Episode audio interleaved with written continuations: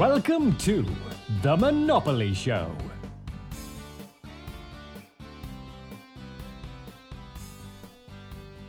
Hola a todos y bienvenidos al primer episodio de The Monopoly Show.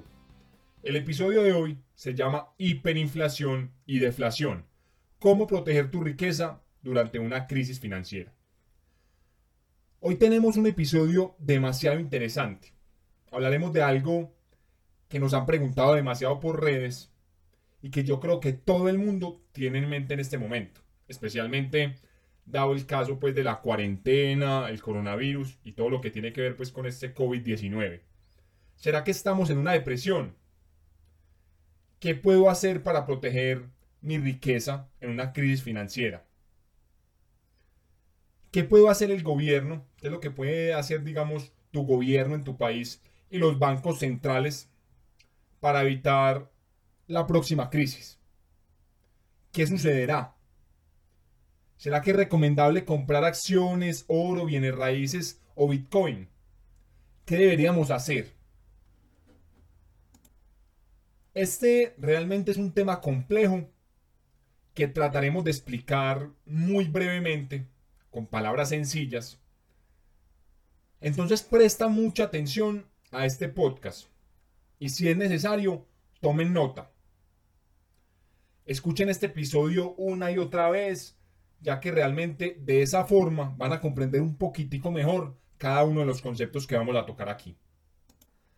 Para entender esta crisis que está sucediendo hoy en la mayoría de los países y las próximas crisis que pueden venir, primero, primero que nada, tienes que entender los dos tipos de depresiones principales que existen y que han ocurrido a lo largo del tiempo en la historia. Entonces, hay dos. La primera es la depresión por deflación, como la Gran Depresión de 1929, cuando la Bolsa de Acciones de Nueva York o New York Stock Exchange colapsó. Y la segunda es una depresión por hiperinflación, como la de Alemania de Weimar y la que, digamos, tiene Venezuela actualmente. La verdad es que ambas depresiones son iguales en el sentido de que ambas deprimen. Pero estas dos depresiones tienen una diferencia muy importante. El dinero. En la depresión por deflación, el dinero es muy valioso. Y en ese caso, cuando es una, una depresión por deflación, los ahorradores siempre serán ganadores. Y en una depresión por hiperinflación, el dinero realmente es basura. Y los ahorradores son perdedores. Pero antes de hablar de los dos principales tipos de depresiones, de cómo puedes proteger tu riqueza en una crisis financiera, y realmente o a fondo de los ganadores y de los perdedores de cada tipo de depresión, debes tener algo muy presente. Si realmente una crisis es muy severa y esa depresión dura demasiado tiempo, realmente son muy pocos los ganadores. Sin importar si es una hiperinflación como la que sufre Venezuela en la actualidad o una deflación extrema como la de 1929. Yo pienso que a nadie le conviene una crisis que llegue hasta el fondo. Y mucho peor, que se prolongue durante demasiado tiempo. O sea, que sea muy fuerte y aparte de eso, que se prolongue por mucho tiempo. Pero sea lo que suceda, lo más sabio siempre será prepararse tanto para una crisis por deflación como para, como para una crisis por hiperinflación. Otra cosa que hay que tener muy presente para poder comprender la naturaleza de todas estas depresiones es realmente cómo funciona el dinero en la actualidad. Entonces vamos a explicar enseguida brevemente cómo funciona. Recuerden que en nuestro libro Cuatro Casas Verdes, un Hotel Rojo, se explica paso a paso cómo es que los bancos en realidad manejan el dinero, cómo crean dinero de la nada. O mejor dicho, dinero que es deuda, prácticamente. Pero en este episodio voy a comenzar explicando brevemente cómo funciona el dinero en la actualidad y luego aprenderemos qué es la inflación y qué es la deflación. Lo primero entonces que vamos a entender es que al gobierno le conviene la inflación. Al gobierno le conviene la inflación porque piénsenlo. ¿Qué sucede si ustedes saben que las cosas van a ser más baratas mañana o en un año o, digamos dentro de cinco años? Es muy probable que en ese tipo de escenarios ahorres tu dinero y que no lo gastes porque sabes que guardándolo debajo del colchón, por ejemplo, durante, no sé, un año o dos años, puedes comprar muchas más cosas que las que puedes comprar hoy. Pero entonces, ¿qué sucede si todas las personas ahorran su dinero y lo dejan debajo del colchón? No lo gastan. Pues la economía colapsa. Realmente la base de todas las economías sobre todo las economías occidentales, es el consumo. Y el gobierno necesita que haya inflación para poder que las personas decidan consumir hoy y que la economía siga en pie. Porque realmente, si no hay inflación, sino por el contrario, deflación, es decir, los productos empiezan a perder su precio con el tiempo, pues entonces las personas empiezan a ahorrar el dinero. Porque claro, cuando ahorran, dentro de uno o dos años, van a poder comprar más productos que los que podían comprar hoy. Entonces, ¿qué sucede con este factor? Que entonces las personas empiezan a ahorrar, no consumen y la economía colapsa. Entonces, ¿qué necesita el gobierno? Que las personas consuman. Y para que las personas consuman es necesario que los precios incrementen con el tiempo. Para que tú pienses que es mejor comprar un producto hoy porque te sale más barato que dentro de un año, que puede ser más caro por el incremento de precios que realmente sería la inflación. Entonces, si las personas saben que las cosas serán más costosas mañana o el próximo año, no se tomarán la molestia de ahorrar ese dinero, sino que lo van a gastar. Y finalmente, esto termina ocasionando que tengamos una economía de qué? De especuladores. Las personas realmente compran acciones o bienes raíces o bitcoin o compran oro porque realmente creen que el próximo año el precio de todos esos activos va a ser mayor.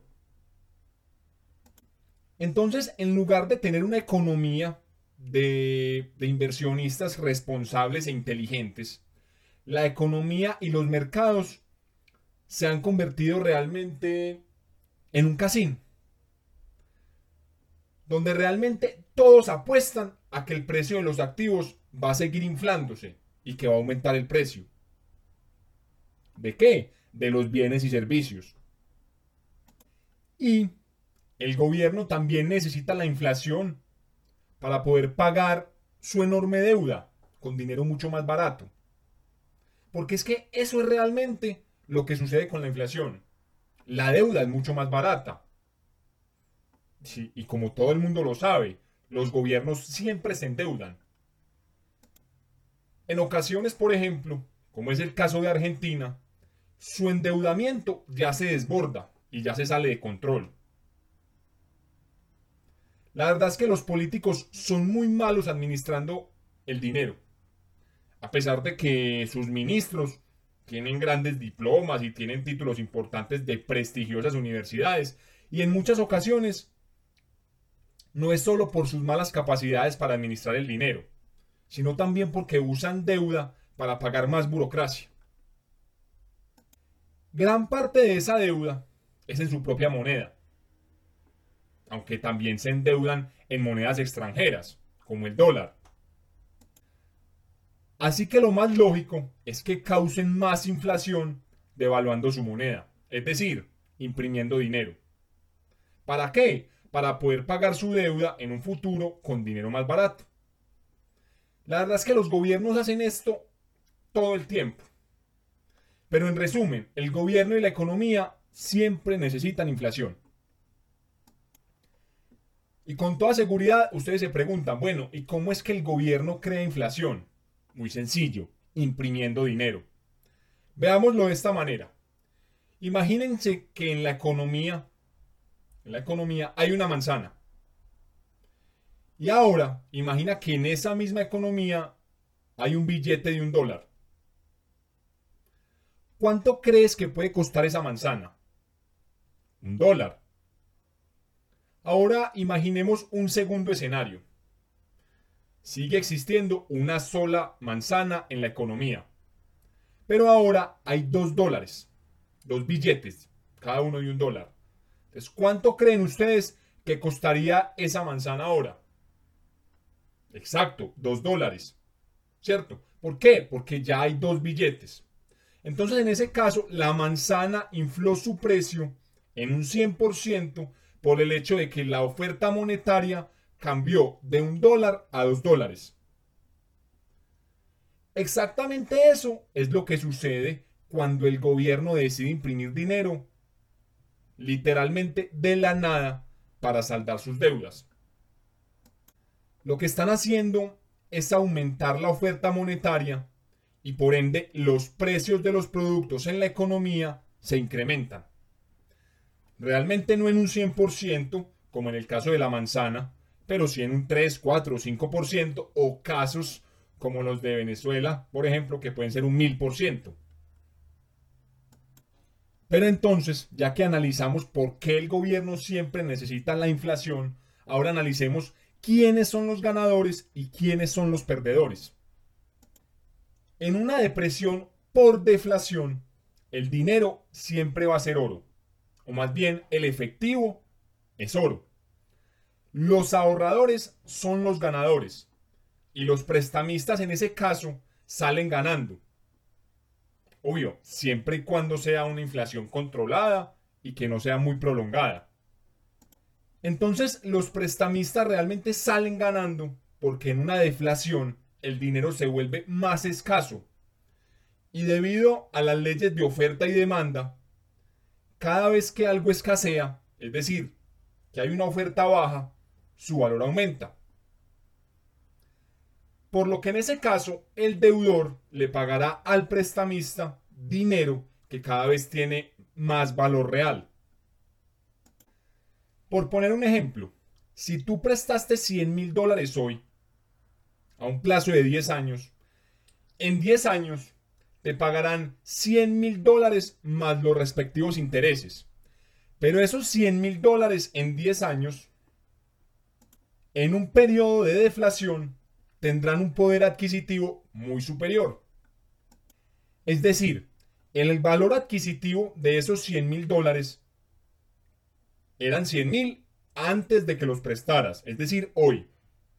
Pero 10 años después, su valor o el poder adquisitivo de ese dinero puede ser de 200 mil dólares o más. Entonces en ese caso podrás comprar dos veces más en productos que los que comprabas hoy. Entonces los deudores pueden verse afectados en una deflación profunda. Por ejemplo, si compraste una propiedad por 100 mil dólares y el banco te prestó 80 mil, y en unos años la economía entra en una depresión y ahora la casa, digamos que vale tan solo 50 mil, te enfrentarás con una situación muy interesante. ¿Cómo es esa situación? Te encuentras pagando entonces una hipoteca por 80 mil dólares o un préstamo por 80 mil dólares sabiendo que el valor real del mercado de la propiedad es de 50 mil dólares. ¿Por qué seguir pagando entonces una deuda de 80 mil dólares por una casa que tan solo vale 50 mil.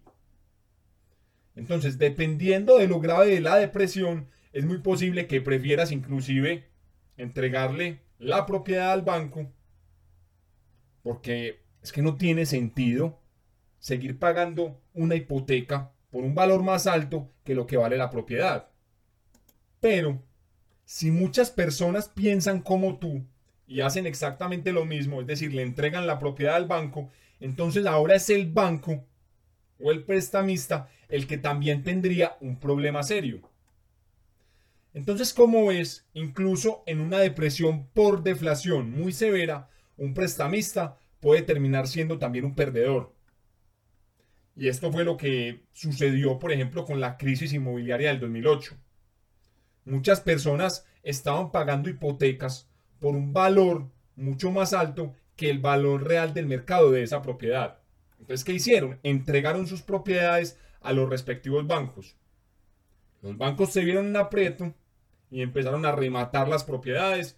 Y fue así finalmente como estalló la burbuja inmobiliaria en Estados Unidos en el 2008.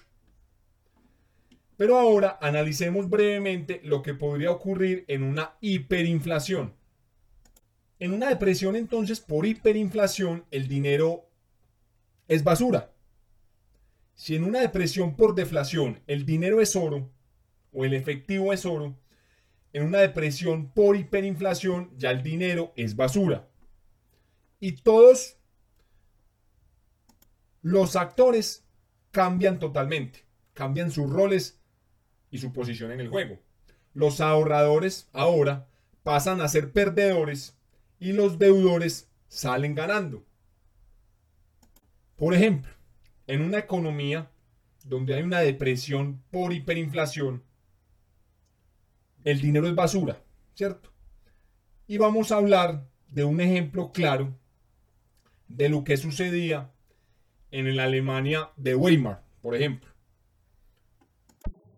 los lados de 1923, en Alemania hubo una hiperinflación impresionante donde el dinero prácticamente se volvió basura.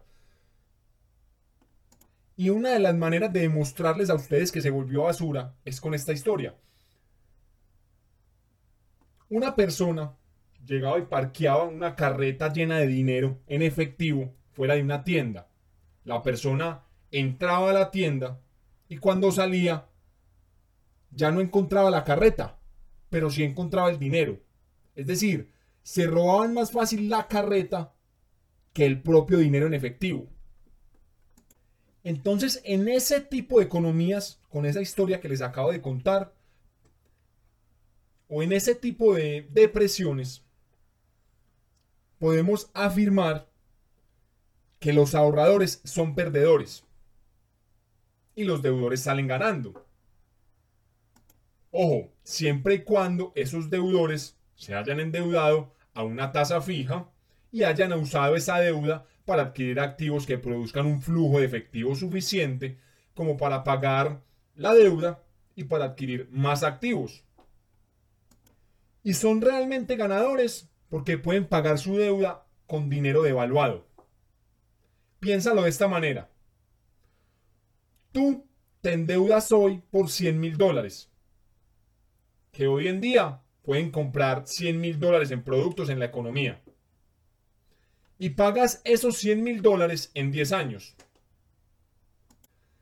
Después de que pasen los 10 años, esos 100 mil dólares solamente van a poder comprar 10 mil dólares en la economía. Es, es decir, en 10 años, el valor nominal que tienes que pagar de vuelta al prestamista sigue siendo 100 mil dólares. Pero el valor real de ese dinero, es decir, lo que puedes comprar con ese dinero, tan solo puede ser de 10 mil. Entonces imagina este ejemplo. Le pides prestado a un amigo 100 mil dólares para comprar 10 camiones. Es un ejemplo básico. Hoy le pides 100 mil dólares a un amigo para comprar 10 camiones. Luego de 10 años, le devuelves el mismo valor nominal, es decir, los mismos 100 mil dólares.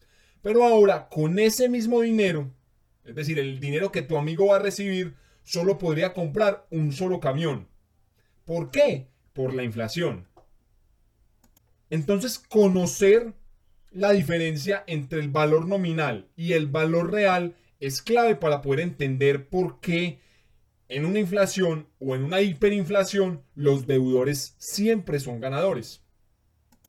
Ojo, hay que recordar que todo esto funciona de esta manera en la economía y en la teoría, ¿cierto? Sobre el papel.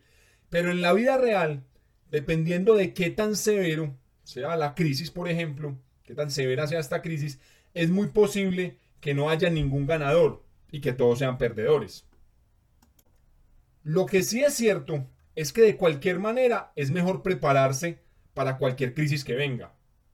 Y eso significa tener dinero ahorrado, comprar bienes raíces con deuda que generen ingresos, tener algo de oro físico y tal vez dinero invertido en acciones de compañías sólidas que realmente tú entiendas cómo operan o incluso bonos de empresas o bonos de países que sean solventes y que tengan sentido financiero, es decir, esos bonos TES o bonos del tesoro. Ahora, llegados a este punto, es importante que te preguntes, ¿cómo te estás preparando entonces para la próxima depresión? ¿Te estás preparando para una deflación o para una hiperinflación? ¿Estás preparándote ahorrando dinero? Pero entonces, ¿qué pasa si la próxima depresión es como la de Venezuela? ¿Qué le pasará a tus ahorros y a tu vida financiera si los ahorros son lo único que tienes? ¿O qué crees que le pasó a la gente de Venezuela, por ejemplo, que medía su riqueza por la cantidad de dinero en efectivo que tenía en el banco? ¿Y qué pasa si la próxima depresión es como la de 1929? ¿Será que tienes reserva de efectivo para vivir durante un tiempo y tal vez algo de dinero para adquirir activos con descuentos? La verdad es que la mayoría de la gente solo sabe prepararse para una deflación. Es muy triste, pero muy pocos saben prepararse para una hiperinflación. Los que realmente se preparan para una hiperinflación compran oro físico o usan deuda a tasas fijas para adquirir bienes raíces. Esa es la verdad. Si estudias un poco de historia y vemos lo que pasó hace mucho tiempo, digamos, a principio de siglo y en la última crisis del 2008, que realmente fue hace ya más de 10 o 12 años, es realmente fácil adivinar que los bancos centrales y todos los gobiernos van a seguir haciendo lo mismo que han hecho hasta este momento. ¿Qué es eso? Imprimir más dinero. Inyectar ese dinero que imprimen a los mercados para tratar de mantenerlos de pie artificialmente. Bajar las tasas de interés y hacer que todo el mundo crea que esa es la solución. ¿Para qué? Para evitar que la economía colapse. Los bancos centrales y los gobiernos de todo el mundo prácticamente siempre están luchando por evitar una deflación. ¿Y cuál es la mejor arma para combatir la deflación? La inflación. Lógico. Entonces, si los bancos centrales y los gobiernos hacen un buen trabajo, vamos a volver a un mundo con unas tasas de inflación moderadas. Pero si hacen un mal trabajo, hay dos escenarios que se destacan una crisis como la de 1929 o una crisis como la de Venezuela, donde el dinero es basura. Obviamente como consecuencia de esa impresión masiva de dinero por parte de los bancos. Por eso es importante aprender a ser un ganador en ambos tipos de depresiones. Mantente en sintonía entonces para saber cómo van evolucionando las cosas. Recuerden seguirnos en nuestras redes sociales, suscríbanse a nuestro podcast, síganos en YouTube y manténganse pendiente de todos nuestros próximos episodios. Fue un placer pasar este ratico contigo. Espero que hayan aprendido bastante y nos vemos en un próximo episodio. Chao.